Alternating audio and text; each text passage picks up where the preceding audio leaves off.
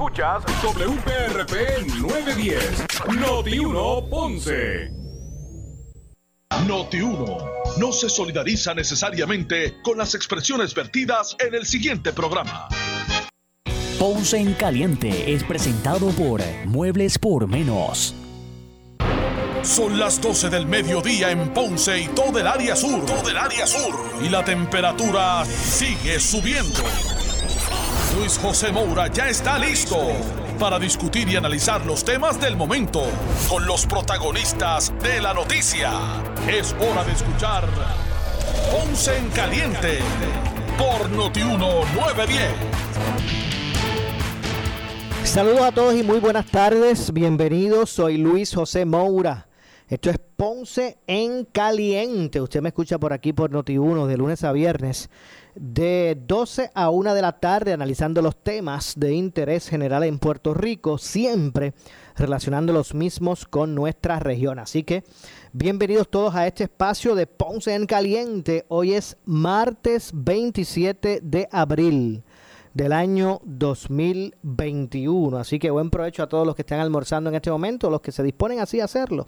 Gracias como de costumbre por acompañarnos. En este momento se está celebrando eh, la vista de confirmación en el Senado de Puerto Rico, la Comisión de Nombramientos, eh, de el secretario designado eh, de Salud, doctor Carlos Mellado. Entre toda esta situación de la pandemia, hoy se da finalmente la vista de confirmación en el Senado de Puerto Rico. Vamos a pasar a escuchar el desarrollo de la misma que se está celebrando en este mismo momento, así que vamos a pasar al área del Capitolio, el Senado específicamente, para escuchar el desarrollo de esta eh, eh, vista que no solamente está eh, siendo utilizada para poner en contexto de los temas de salud a los senadores, sino que también pues están aprovechando los mismos para, para preguntar sobre los pasos que se están dando actualmente con relación a la pandemia en Puerto Rico. Así que vamos a escuchar. Vamos a ver si podemos pasar por aquí a escuchar la, conferencia, digo, debo decir la vista que en este momento se está, realizando. vamos a escuchar. Eh, todas las miradas están enfocadas a usted, no solamente ahora que va a pasar por el proceso de confirmación, sino después en la ejecución de sus planes de trabajo. Eh, usted ha sido responsable y responsivo con esta comisión, lo tengo que decir así, en los momentos en que le hemos llamado para las peticiones de los alcaldes, específicamente de la vacunación, ha estado presente. No obstante, eh, día a día surgen una serie de interrogantes para el control, ¿verdad?, de esta pandemia. Y le pregunto de las variantes que hay identificadas en Puerto Rico, eh, ¿cuántas de ellas hay y cuántas de las muertes que han ocurrido están identificadas, si alguna, con alguna de estas variantes? Pues mira, eh, la primera variante que nosotros identificamos fue eh, mediados de febrero y fue una paciente, fue la variante de UK, fue una paciente que vino de, del extranjero eh, y esa paciente terminó en el hospital y lamentablemente falleció.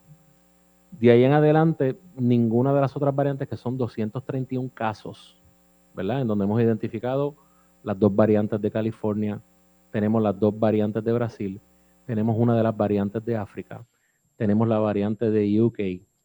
Eh, la que más predomina es la de UK. Tenemos también cuatro pacientes que fueron admitidos y tenían la variante. No obstante, ¿verdad? No hemos visto mayor agresividad sí hemos visto mayor contagio. Y cabe señalar que dentro del sistema de rastreo de todos estos pacientes, por ejemplo, esta, la primera variante que tuvimos, no existió un brote significativo en el entorno donde esa persona estaba. Lo mismo sucedió con la variante de Brasil y en el día de ayer, eh, digo, con la variante de, África y, y, con la de Brasil. O sea que si hemos tenido el efecto de la variante, no ha habido mortalidad, solamente un solo paciente que identificamos dentro de estos 231 pero yo no puedo tapar el cielo con la mano, deben existir más variantes porque todas las personas que identificamos con la variante, solo uno identificamos que había viajado. Por lo tanto, debemos entender que la variante está entre nosotros. Eh, pero, ¿verdad? Dentro de las variantes de interés por el CDC, cuando el CDC se refiere variantes de preocupación, es una, es una de las variantes que está a nivel mundial que no hemos visto que tenga un esparcimiento mayor, pero nos preocupa. Sí, dentro de las variantes de interés está la de United Kingdom, que es la que más tenemos en Puerto Rico y es la que más estamos este, trabajando. Lo bueno de esta variante, ¿verdad? Y gracias a Dios es que la vacuna sí funciona dentro de esta variante. Los tratamientos anticuerpo monoclonal, antes dábamos el Banlanimab, un solo anticuerpo monoclonal, ahora se sabe que hay que mezclar Regeneron con Banlanimab. ¿Para qué? Para tener más efectividad sobre todas las variantes. De la variante que menos efectividad tiene el tratamiento anticuerpo monoclonal es con la variante de P1 de Brasil, que la tenemos. Tenemos un caso, eh, perdóname, tenemos cuatro casos, discúlpame. Y la variante de África, que tenemos un caso, esa es la donde la vacuna funciona menos y el tratamiento anticuerpo monoclonal tiene menos, menos funcionamiento. Hay que recordar también que el tratamiento anticuerpo monoclonal se tiene que dar en los primeros días. Ya una vez un paciente está hospitalizado, no funciona. ¿Por qué? Porque cuando el anticuerpo monoclonal no es otra cosa que anticuerpos, proteínas que crean anticuerpos, ¿verdad? Que no son sintéticos y, se pegan a esa antenita y evitan que, que, la célula, que ese virus se pegue a la célula. Es lo que crea nuestro propio cuerpo en dos ocasiones, cuando nos dé el virus o cuando tenemos la vacuna. Y estas dos variantes, pues, eh, burlan un poco nuestros propios anticuerpos ya creados y pudieran burlar un poco, ¿verdad? El efecto de los anticuerpos creados por la vacuna. Así que nosotros estamos bien pendientes de eso, por eso es que es la importancia del, sistema de vigilancia genómica. El sistema de vigilancia genómica no es otra cosa que poder identificar variantes y poder establecer patrones epidemiológicos, pero no va a cambiar el tratamiento. Si utilizamos el rende civil, si utilizamos, trabajamos con la sintomatología del paciente, con los esteroides y con todo lo que se utiliza para procesos inflamatorios a nivel pulmonar, y eso está funcionando, y por eso es que estamos viendo quizás que por, ¿verdad? con todos los casos que tenemos, la mortalidad ha tenido una reducción significativa. Eh, hemos visto muchos casos, pero por lo menos este, eh, podemos decir que la mortalidad, pues la vacuna y todos estos tratamientos la ha disminuido.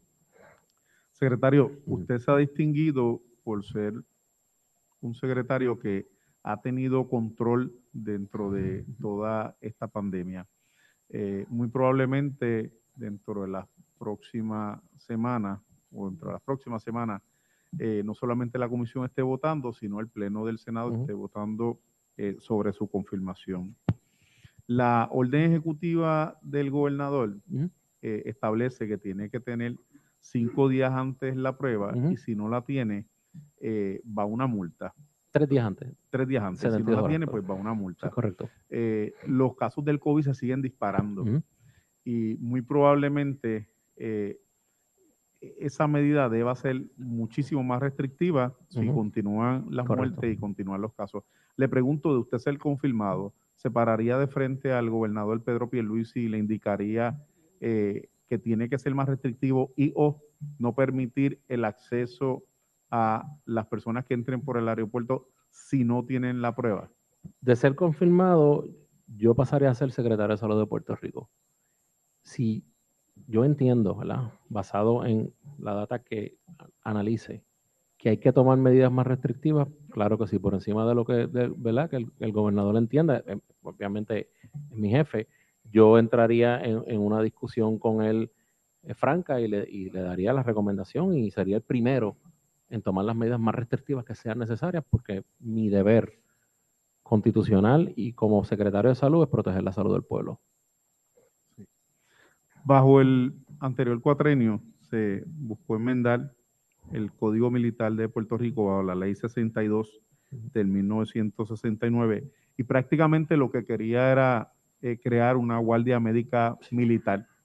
Eh, en estos momentos eh, se hace necesario y creo que la colaboración que ha tenido el Departamento de Salud con la Guardia Nacional hace meritorio de que se cree una Guardia Médica Militar eh, como parte de la estructura de la Guardia Nacional o eh, si pasara un proyecto de ley, si estuviera a favor para esos fines. Totalmente, mira, y, el ejemplo más grande fue cuando el, proceso del huracán y el terremoto, ¿verdad? Dos procesos aparte. En el proceso del huracán, eh, una cantidad de médicos nos reunimos para poder atender la situación de falta de acceso a pacientes que tenían a farmacia. Nosotros generábamos la receta, le llevábamos los medicamentos. En el caso de un terremoto, Tenemos que tener esa estructura, ¿por qué? Porque ahora mismo en Puerto Rico hay 120 o 130 ortopedas y traumatólogos solamente tenemos 6. En la hermana República Dominicana hay más de 200 traumatólogos cirujanos que pudiéramos tener acuerdo. O sea, nosotros sí tenemos que crear eh, una guardia eh, médica y adscrita ¿verdad? A, la, a la Guardia Nacional. ¿Por qué? Porque van a ser quienes nos van a transportar y tenemos que tener primero que todo un plan de trauma para Puerto Rico, tenemos que tener un plan para huracanes en, en casos médicos y en la situación del COVID también y debería ser estructurado, dirigido y a nivel de la Guardia Nacional. ¿Por qué? Porque sin querer nos hemos convertido en un sinergismo de poder dar servicio y sería bueno tener eso ya organizado, legislado y que todas las personas en el momento de la crisis supieran a dónde tienen que llegar y qué es lo que tienen que hacer. Y eso agradezco, lo estamos trabajando. Agradezco su respuesta, secretario, y le deseo éxito en su nueva Gracias. encomienda. Señora Presidenta, no tengo más preguntas para el nominado. Si se le ocurre a algún otro compañero presidente de la Comisión de Salud, vamos a tener otra segunda ronda, ¿ok?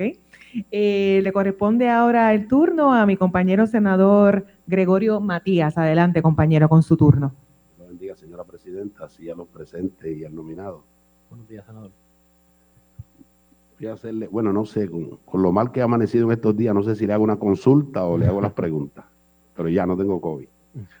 Gracias por dar un paso al frente por, para servir a nuestra isla y a sus familiares por haberlo, permitírselo y acompañarlo en esta agenda difícil. A mí me interesa mucho lo que está sucediendo con nuestros médicos. Basado a eso, ¿cuál es la razón principal para, que, para la migración de los médicos en Puerto Rico hacia el exterior, en especial hacia los Estados Unidos? Mira, existen, existen varias, varios factores, ¿verdad? Y, de todos conocidos. Primero que todo, la situación con las aseguradoras. Yo entiendo que las aseguradoras limitan los contratos de los médicos eh, y se tiene que crear un mecanismo enmendando la ley de ACES para darle la potestad a ACES a que no es que recomiende un tarifario, es que imponga un tarifario basado ¿verdad? En, la re- en la realidad económica que tiene el plan de salud del gobierno, pero unas tarifas que sean competitivas. Ahora mismo un médico de Mayagüez no gana lo mismo que un médico de Fajardo y hablando desde el punto de vista de cirugía y un poquito más especializado.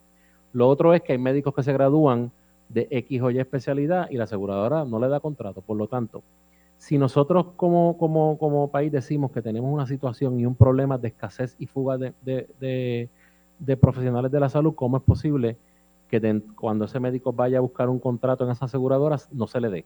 Por lo tanto, yo entiendo que ACES debería generar, generar los contratos o obligar a las aseguradoras a contratar la red de proveedores de aquellos que estén dispuestos a dar servicio a la- al plan de salud del gobierno. Y lo otro que estamos hablando, ¿verdad? Que se habló de un 4% para algunos especialistas. Yo entiendo que lo del 4%, ¿verdad? Dentro de la clase médica se creó una clase sub, ¿verdad? Se le dio a unos sí y a otros no. Y eso hay que evaluarlo, ¿verdad? Porque yo tam- también los incentivos no se le, ¿verdad? No se le puede estar dando a todo el mundo.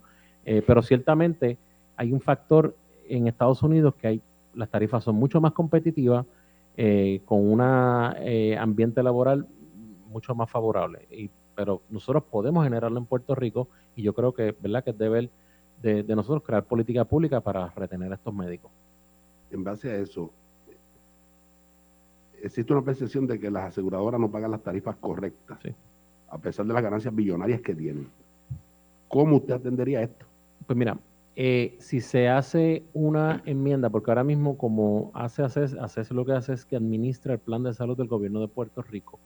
Dentro de su estructura, que es la ley 72, no tiene una garra para imponer una tarifa. Por lo tanto, la aseguradora recomienda utilizar el descuento del 20% de la tarifa del Medicare Fee Schedule del último año. Pero tú no le puedes recomendar, tienes que imponérselo, tienes que decir, usted tiene que pagar dentro de la, de la, posibilidad económica que tenga, pues mira, si el 20%, pues el 20% de reducción de la, del Medicare Fee Schedule del último año. Eso se tiene que imponer. O en cuyo caso, lo ideal sería crear un tarifario específico para cada especialidad y pagarle de acuerdo al tarifario. Médico que firme con esa aseguradora y esté de acuerdo con ese tarifario, pues va a recibir eh, específicamente eso. Pero hoy en día, si usted me pregunta a mí, cuando uno le dan un contrato, yo soy médico, me dan un contrato, el contrato no tiene tarifario, el tarifario está por negociarse. Eso no, no es correcto, no, no es adecuado.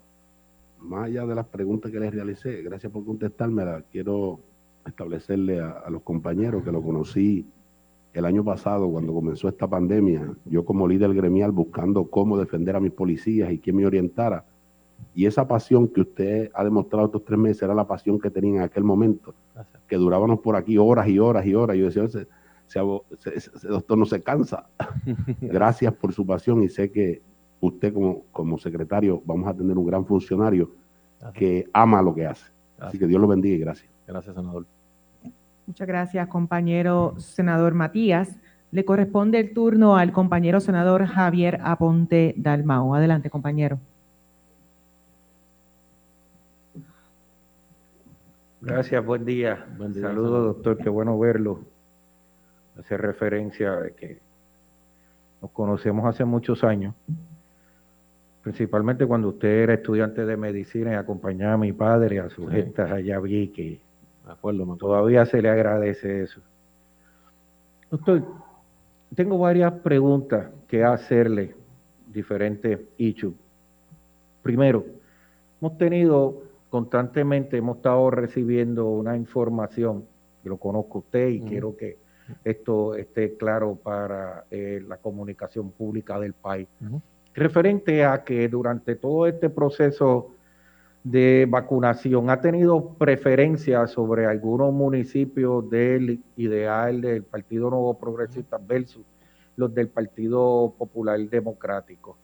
Eh, yo quisiera una reacción con respecto a eso. He tenido alcaldes de mi distrito donde yo he hecho personalmente expresiones de la manera en que la distribución se ha llevado a cabo, principalmente dentro de toda la zona, unos más pequeños de, eh, que han sido Río Grande, Luquillo. Sé que ha pasado en otros distritos. ¿Qué, usted nos tiene que comentar sobre ese particular? Pues mira, eh, en cuanto a la vacunación, eh, hay, un concepto en la vacunación que se llama equidad, ¿verdad? Equidad de acceso.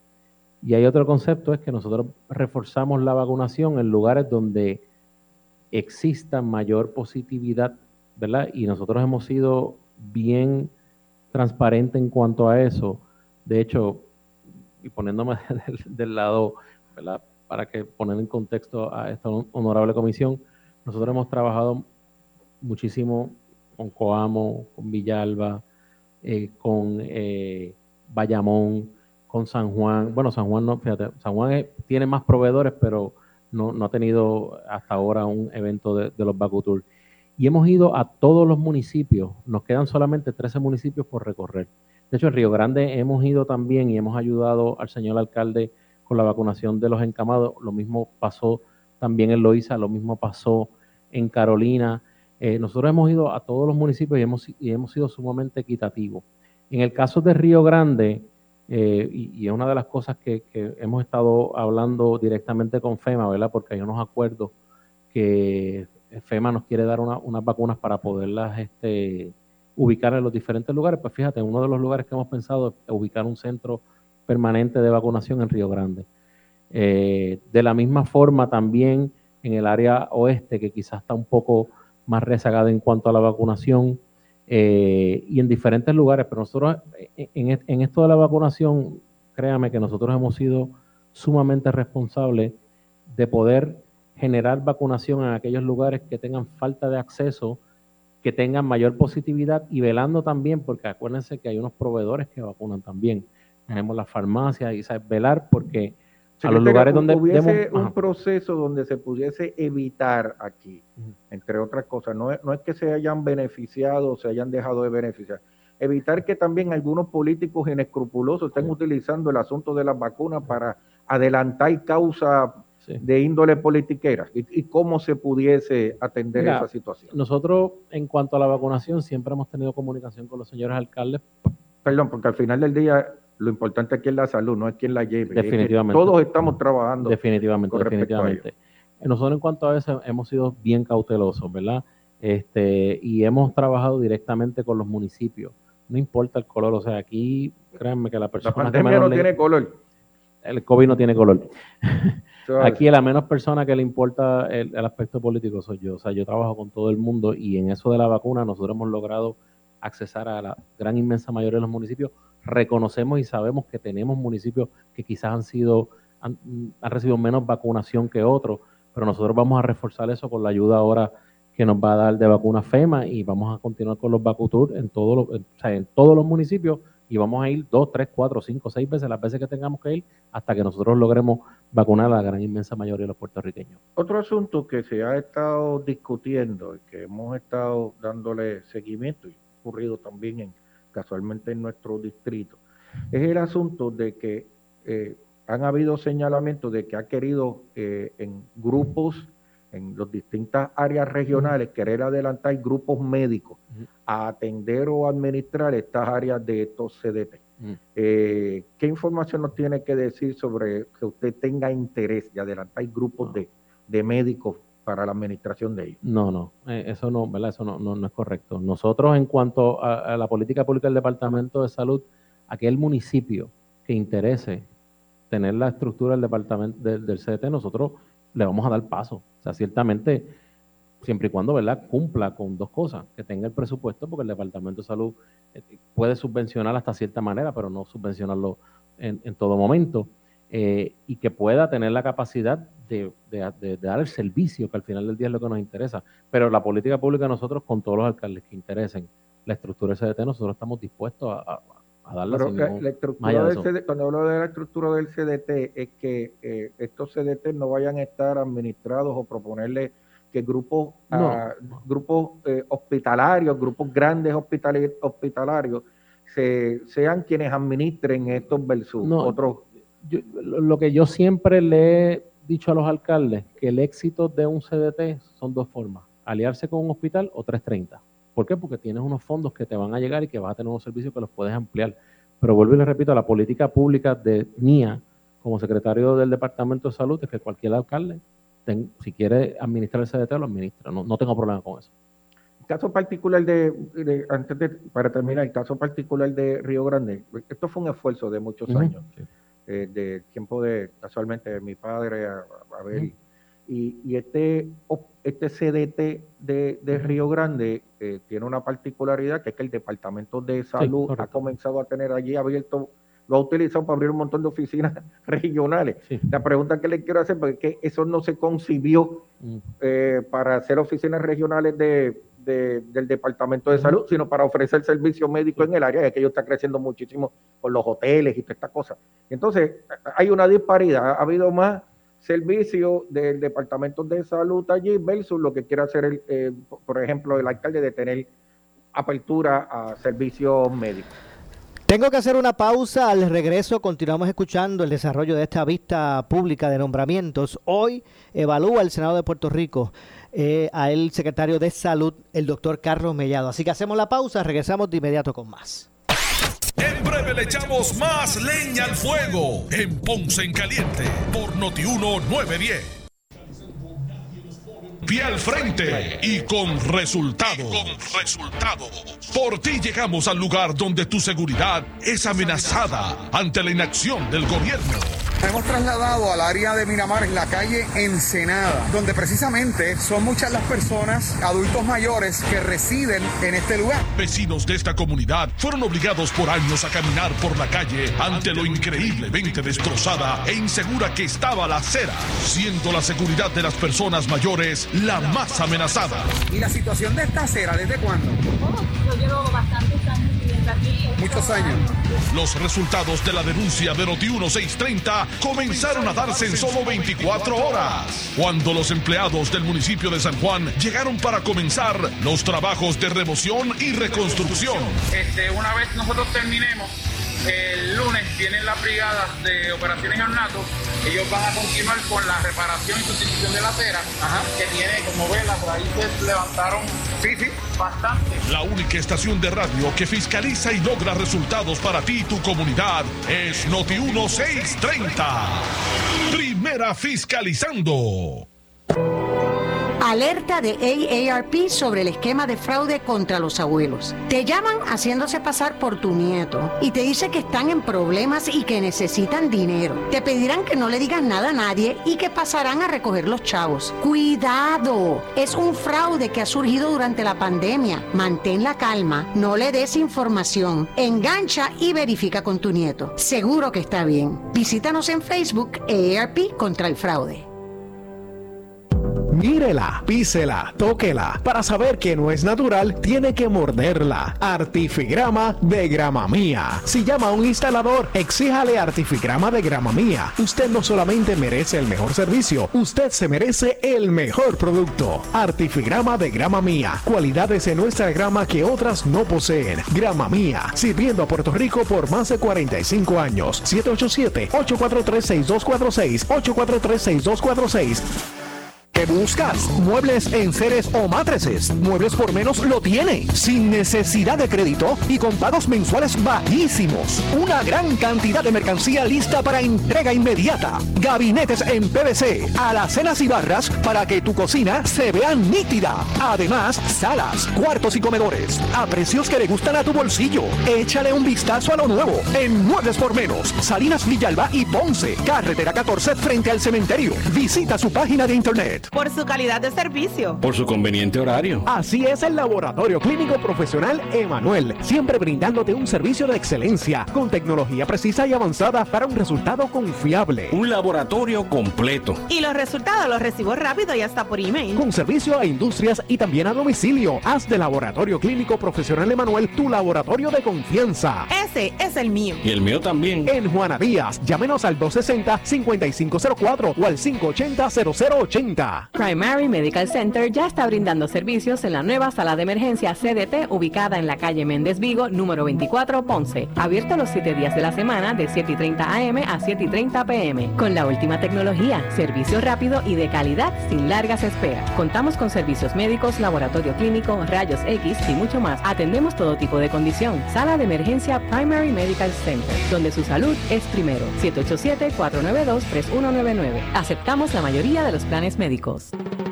Disfruta de la vida con tu Toyota nuevo, pero que sea de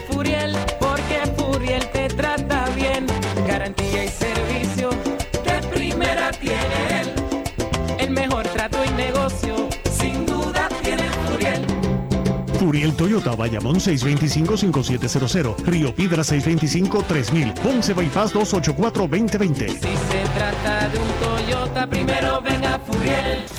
Somos Noti 1630. Noti 1630. Primeros con la noticia. Noti 1630 presenta un resumen de las noticias que están impactando a Puerto Rico ahora. Buenas tardes, soy Luis Dalmau Domínguez. Si usted escucha Noti 1630, primeros con la noticia, última hora 1233. Ante el referido de la oficina del panel del fiscal especial independiente a la oficina de ética gubernamental contra la exgobernadora Wanda Vázquez por posibles violaciones a la ley de ética por acciones relacionadas al despido de la exsecretaria de la familia Gloria Mara Andújar Matos, el gobernador Pedro Pierluisi dice enfáticamente que el caso está en buenas manos. Confío en esa dependencia del gobierno para hacer lo que corresponda. Está en manos de la Oficina de Ética Gubernamental, está en buenas manos. Yo confío en esa dependencia del gobierno para hacer lo que corresponda. Eh, evaluar ese caso, tramitar el caso y veremos el resultado más adelante.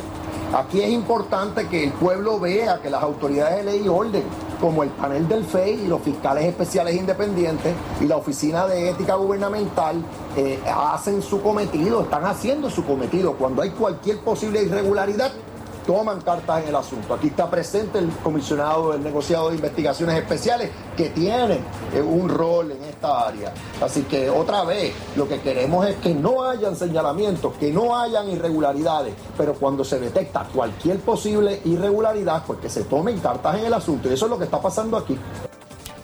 Noti 1, última hora, 12.35. Señores, de inmediato pasamos a la escena noticiosa con el compañero Jerry Rodríguez. Adelante, Jerry.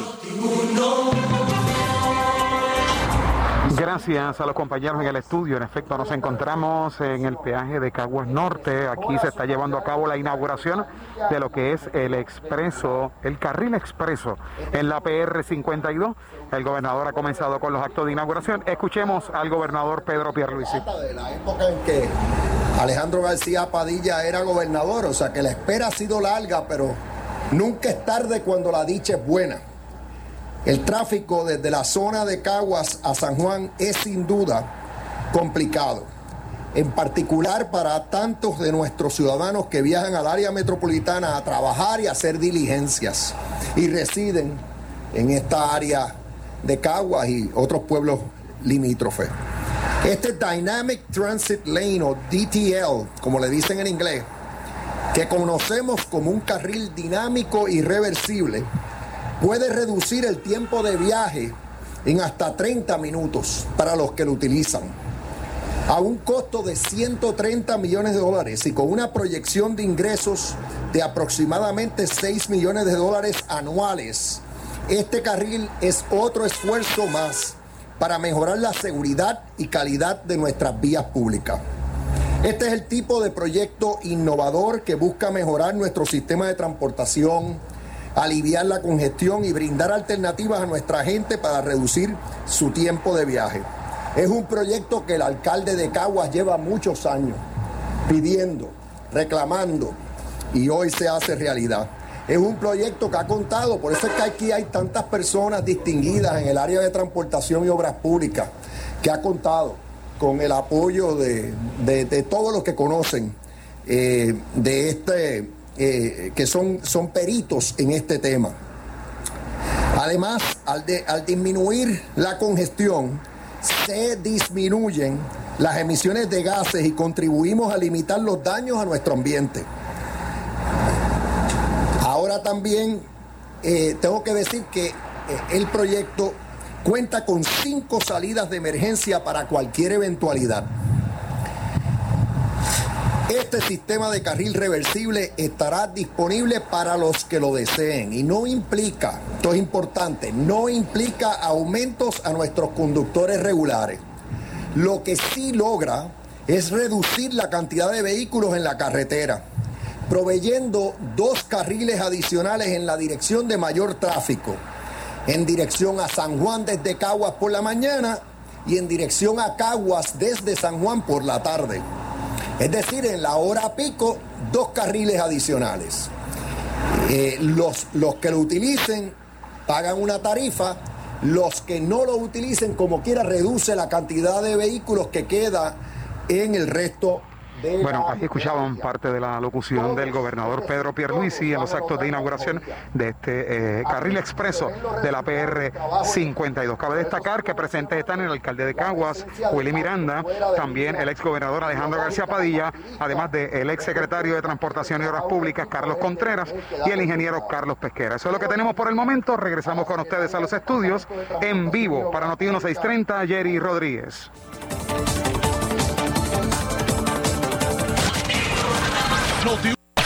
En breve le echamos más leña al fuego en Ponce en Caliente por Notiuno 910. Trabaja, descansa o diviértete en tu nuevo matres. Solo en la fábrica de matres global compra cualquier estilo de matres body comfort ortopédico con un 70% de descuento y 15 años de garantía. Además, matres ortopédicos desde 99 dólares. Visítalos. Esta oferta es válida en todas sus tiendas, incluyendo su nueva tienda en Guayama en el Molino Shopping Center. Financiamiento disponible hasta 60 meses, 0% APR o compra hasta 3 mil dólares y llévate la mercancía de Leaway a tu casa sin verificación de crédito. Restricciones aplican. Más detalles en las tiendas globalmatres.com 787-837-9000 787-837-9000 Por su calidad de servicio. Por su conveniente horario. Así es el Laboratorio Clínico Profesional Emanuel, siempre brindándote un servicio de excelencia con tecnología precisa y avanzada para un resultado confiable. Un laboratorio completo. Y los resultados los recibo rápido y hasta por email. Con servicio a industrias y también a domicilio. Haz de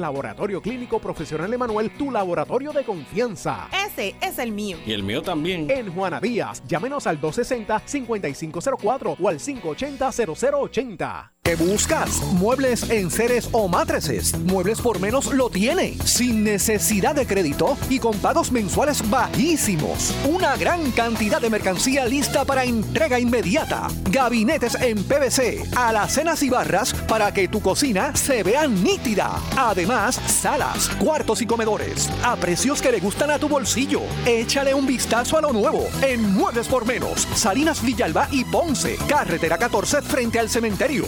Visita su página de internet.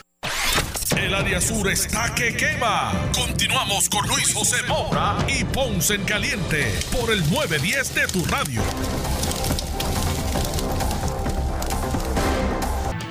Estamos de regreso, soy Luis José Moura, esto es Ponce en Caliente. Usted me escucha por aquí por Noti1 de lunes a viernes, de 12 a 1 de la tarde, analizando los temas de interés en Puerto Rico. Y vamos a regresar en vivo a las, a la- las audiencias públicas de la Comisión de Nombramientos en el Senado de Puerto Rico, quienes están evaluando en este momento el nombramiento del secretario de Salud, el doctor Carlos Mellado. Vamos a regresar a escuchar el desarrollo de esta vista pública que, que se encuentra ¿verdad? en su en su punto eh, eh, culminante. En este momento pregunta, le hace preguntas al secretario, la senadora del Partido Independentista Puertorriqueño, María de Lourdes Santiago. Vamos a escuchar. hasta quiero que en los próximos 60 días tener un conceptual y quiero que ya a finales de este año por lo menos tengamos, que sea por fase, la sala de emergencia habilitada con la sala de parto habilitada, con el centro de diálisis habilitado. Y va a ser por fase. Y yo diría que en los próximos dos años vamos, eh, tendríamos la sala de quimioterapia, una sala de diálisis, su sala de parto, su farmacia dentro del CDT, sus clínicas externas, sus 10 camas para hospitalizar adultos, sus 10 camas para hospitalizar pacientes pediátricos, donde se maneje deshidratación, dolor, antibioterapia y donde el paciente, si se tiene que trasladar, sea un traslado menos abrupto de lo que está pasando ahora. Número cuatro, tener un buen sistema de telemedicina. Y otra de las cosas, se tiene que entonces, a través de la ley de los centros médicos académicos, obligar a las escuelas de medicina a que manden servicio de cardiología, que la incidencia de cardiovascular en Vieques es sumamente preocupante, oncología y, hematología y oncología, que ya está yendo a Vieques, eh, cirugía y servicios que se puedan eh, implementar para la población de Vieques, porque el problema que tiene Vieques es, si bien es cierto que existió una contaminación por parte de la Marina, yo no voy a tapar el cielo con la mano, eso, eso fue así. La falta de acceso a servicios de salud de esa población, porque si usted se tiene que montar en una lancha para hacer su quimioterapia, a lo usted se monte cinco veces, diez veces, pero no va a aguantar el tratamiento completo. O sea, no existe manera alguna de que un viequense se monte en una lancha después de una quimioterapia con el mal malo, con el sistema que a lo mejor no sale, esperando bajo el sol en el terminal. A lo mejor, la gente ve que se quita del tratamiento. Y por un lado tenemos que tener servicios de, de prevención como mamografía, un buen CT, sonografía, ecocardiografía dentro de las instalaciones. Y ya cuando ese paciente esté en su parte crónica, ya sea cáncer, sea renal, tenemos que tener ese servicio en Vieques. O sea, nosotros tenemos que evitar a toda costa que el paciente tenga que venir a Isla Grande a buscar ese servicio. Y créame que yo, estoy tratando, ¿verdad? Y estoy trabajando con eso arduamente. Quiero que ese concepto ya salga. Quiero que a final de este año por lo menos tengamos la primera fase y en los próximos dos años Vieques esté en el hospital. Muchas gracias, doctor. Muchas gracias, compañera senadora María Lourdes Santiago. Le corresponde el turno de preguntas y respuestas al compañero senador Juan Zaragoza. Adelante.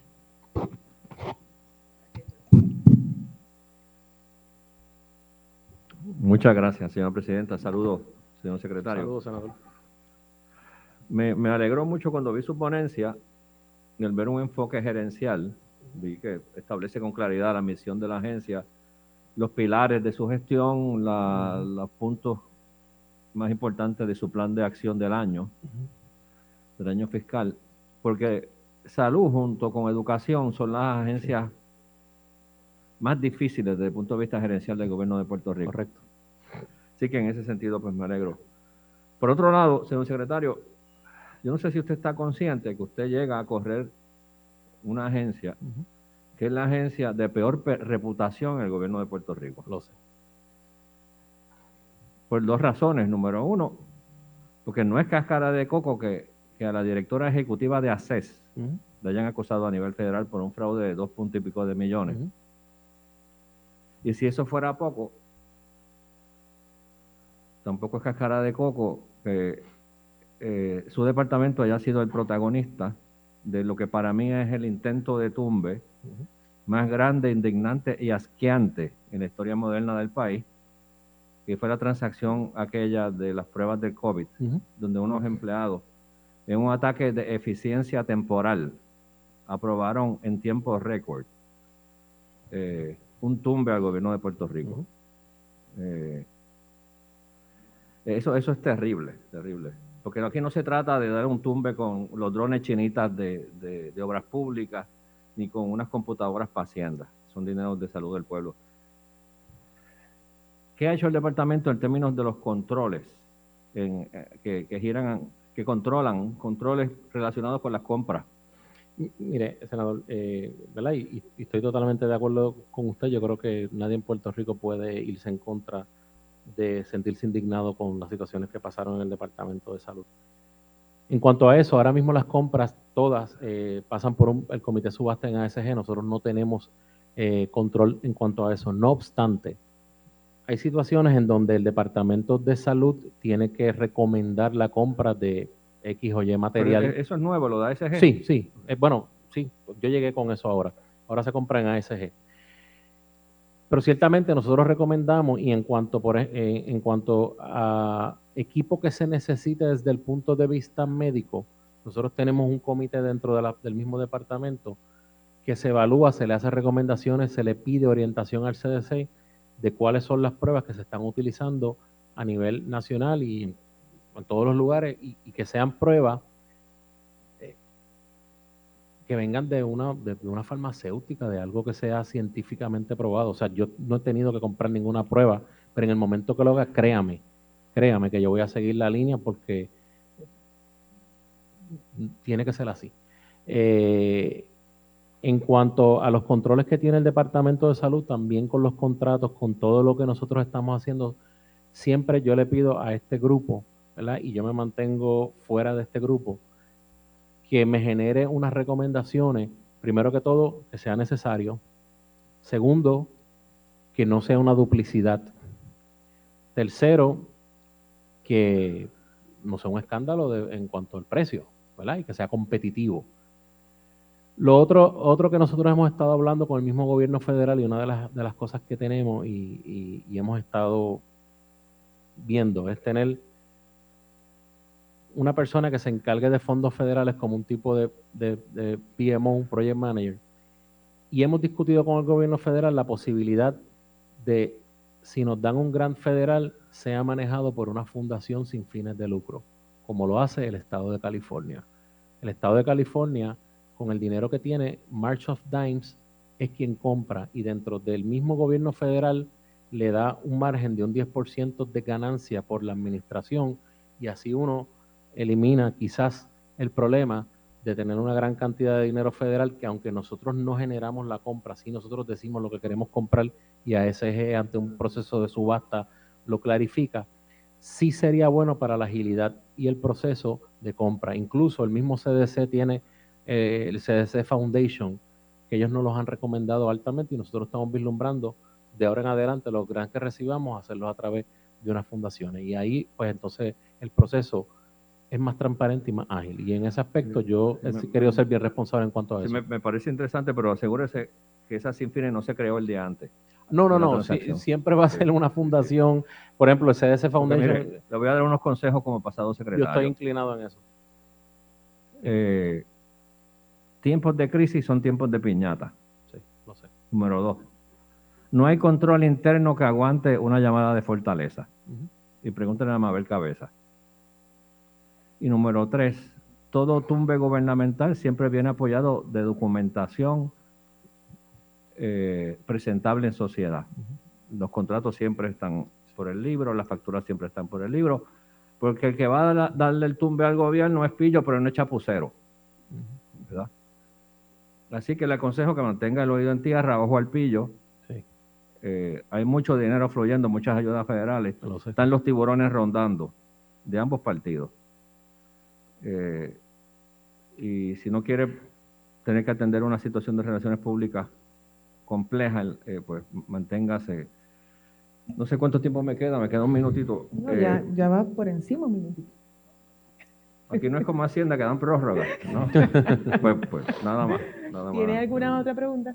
Sí, era que vi aquí en su presentación, en la página 5 de 18, unas estadísticas interesantes del mix de empleados y contratistas. Veo que de cada cinco, tres son empleados y dos son contratistas.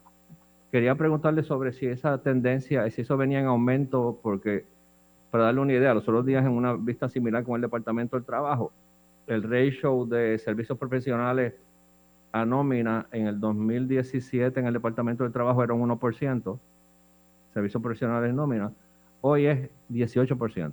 Lo que pasa es que... Eh, Eso es una tendencia, eso es sintomático del departamento. No, no, ahora mismo eh, hay, hay, hay muchos contratos por lo de la situación del COVID CARES Act. Se contrataron demógrafos, se contrataron trabajadores sociales, se contrataron matemáticos para crear modelos Temporero. de... Eh, temporero, exacto. Hasta que a veces se contrataron epidemiólogos, enfermeros. hay una gama de profesionales que son específicos para poder atender la situación que tenemos ahora. y por Bueno, tenemos que hacer una pausa adicional. Regresamos con la parte final de esta vista de nombramientos.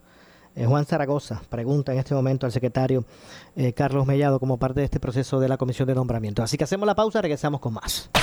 En breve le echamos más leña al fuego en Ponce en Caliente por Notiuno 910. ¿Qué buscas? Muebles en seres o matrices. Muebles por menos lo tiene. Sin necesidad de crédito y con pagos mensuales bajísimos. Una gran cantidad de mercancía lista para entrega inmediata. Gabinetes en PVC, alacenas y barras para que tu cocina se vea nítida. Además, salas, cuartos y comedores. A precios que le gustan a tu bolsillo. Échale un vistazo a lo nuevo en Muebles por menos. Salinas Villalba y Ponce. Carretera 14 frente al cementerio. Visita su página de internet. Por su calidad de servicio. Por su conveniente horario. Así es el Laboratorio Clínico Profesional Emanuel, siempre brindándote un servicio de excelencia, con tecnología precisa y avanzada para un resultado confiable. Un laboratorio completo. Y los resultados los recibo rápido y hasta por email. Con servicio a industrias y también a domicilio. Haz de Laboratorio Clínico Profesional Emanuel tu laboratorio de confianza. Ese es el mío. Y el mío también. En Juana Díaz, llámenos al 260-5504 o al 580-0080. El área sur está que quema. Continuamos con Luis José Moura y Ponce en Caliente por el 910 de tu radio.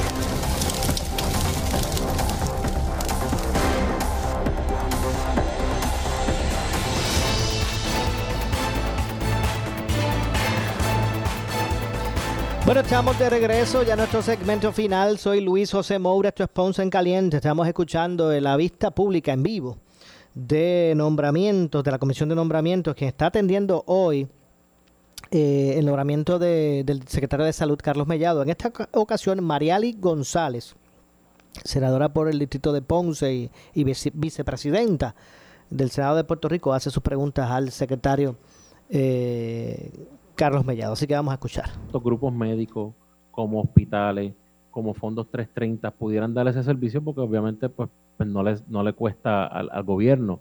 Hay CDTs que hay que tener que, que hay que te- mantenerlo, hay CDTs que quizás podamos tenerlo uno o dos turnos, quizás eh, el, el turno de la guardia no se hace este necesario, pero eso es una evaluación que nosotros tenemos que hacer obviamente y si se va a aumentar la cantidad de subvención pues tendría que ser por una asignación legislativa porque dicho sea de paso las subvenciones que existen hoy en día son por resoluciones conjuntas de Cámara y Senado que asignan ese dinero, llegan al departamento pero inmediatamente se le pasa al municipio o a la entidad que esté administrándolo. es bien importante tomar en cuenta, como usted muy Sí. bien dijo, eh, la distancia. Claro. Nosotros, ¿verdad? En este caso yo represento a- al distrito de Ponce, donde tenemos eh, pueblos que son distantes y pues la falta de, de servicios médicos también es evidente. Secretario, año tras año el gobierno aumenta la cantidad de dinero a ACES, ya que las aseguradoras aumentan su póliza. No obstante, vemos que nuestra gente se sigue quejando de los servicios y hemos visto también cómo la salud eh, se ha convertido en vez de un, en un servicio en un negocio, eh, teniendo pues definitivamente un efecto adverso en lo que es la salud de los ciudadanos. Para que tengamos un ejemplo de 180 que se le asigna a cada persona para que se le ofrezca el servicio de salud, al grupo médico se le da alrededor de 13 dólares para dar servicio. Mi pregunta es que si esto es justo y si usted ha considerado un plan para que los municipios que así lo quieran puedan hacerse cargo del servicio de salud de sus pueblos, donde el dinero llegue directamente a los municipios sin intervención de aseguradoras. Pues Mira, en- en- desde María para acá el modelo de, eh, de aportación federal cambió. El modelo de aportación federal nos daba a nosotros lo que se llama un FMAP, que es lo que nosotros vamos a parear. Eh, en aquel momento siempre ha sido un 55% que tenemos que parear y fue subiendo hasta que después de María obtuvimos un 76%. Cuando comenzó la pandemia aumentó un 83%. Una vez acabe el proceso de pandemia, ¿verdad? Lo que ellos digan ahora porque no sabemos con qué, con qué pareo vienen ahora. Eh, y, básicamente, pues eso ha ayudado al sistema de salud a poder este, tener la, menos cantidad posible de dinero estatal eh, invertido en eso. Pero, si ustedes, ¿verdad? Con mayor de los respetos, yo pienso que siempre en salud nosotros tenemos que prepararnos para el peor escenario. Puerto Rico tiene que tener, de hecho, ahora en el plan fiscal tuvo que presentarlo con los 3.200 millones completos porque tenemos que partir de la premisa que ahora es que vamos a comenzar un proceso de que nos den esos fondos federales. El ambiente está muy bueno para darnos los fondos federales, pero yo no sé si nos van a dar el pareo del 83, si volvemos al 76, o si nos dicen de la cantidad que te dé tienes que pagar el 50%, eso no lo sabemos. No obstante, dentro de si los municipios pueden manejar, deberían manejar o no, habría que ver cuáles son las restricciones que nos ponen en cuanto a estos fondos eh, ¿verdad? que nos van a dar y lo otro que tendríamos que ver si ese municipio tiene la capacidad de poder reasegurar los costos, de tener una capacidad económica en caso de que falle, ¿verdad? Eh, porque una de las cosas que el paciente, esto tiene que ser transparente para el paciente, paciente no puede quedarse sin servicio porque una entidad falló, no, si tiene que continuar con ese servicio, por eso es que yo estaba hablando ahorita de si tener un plan universal con pagador único, crear un holding company que pueda pagar el seguro y que pueda tener lo que se llama el IBNR, que es una retención de un 16% más 580 dólares por paciente por mes, porque eso tú lo guardas en caso de que te vayas en menos cabos, poder tener la capacidad de correr el plan, o si la entidad que sea no quiere seguir dando el servicio, los próximos 90 días puedas tener un proceso de transición y en caso de mujeres embarazadas es hasta que la mujer embarazada dé a luz se le dé de alta y se le dé de alta al niño. O sea que son situaciones complicadas dentro de un andamiaje este, económico complicado. Eh, obviamente habría que hacer un estudio. Bueno, lamentablemente se nos ha acabado el tiempo. Yo soy Luis José Moura. Yo me despido hasta mañana, como de costumbre, a las 12 del mediodía, aquí en el espacio de Ponce en Caliente por Noti1. Pero usted, amigo, amiga que me escucha, no se retire, que tras la pausa, ante la justicia. Tengan todos buenas tardes. Ponce en Caliente fue traído a ustedes por Muebles por Menos. Escuchas WPRP 910, Noti 1 Ponce.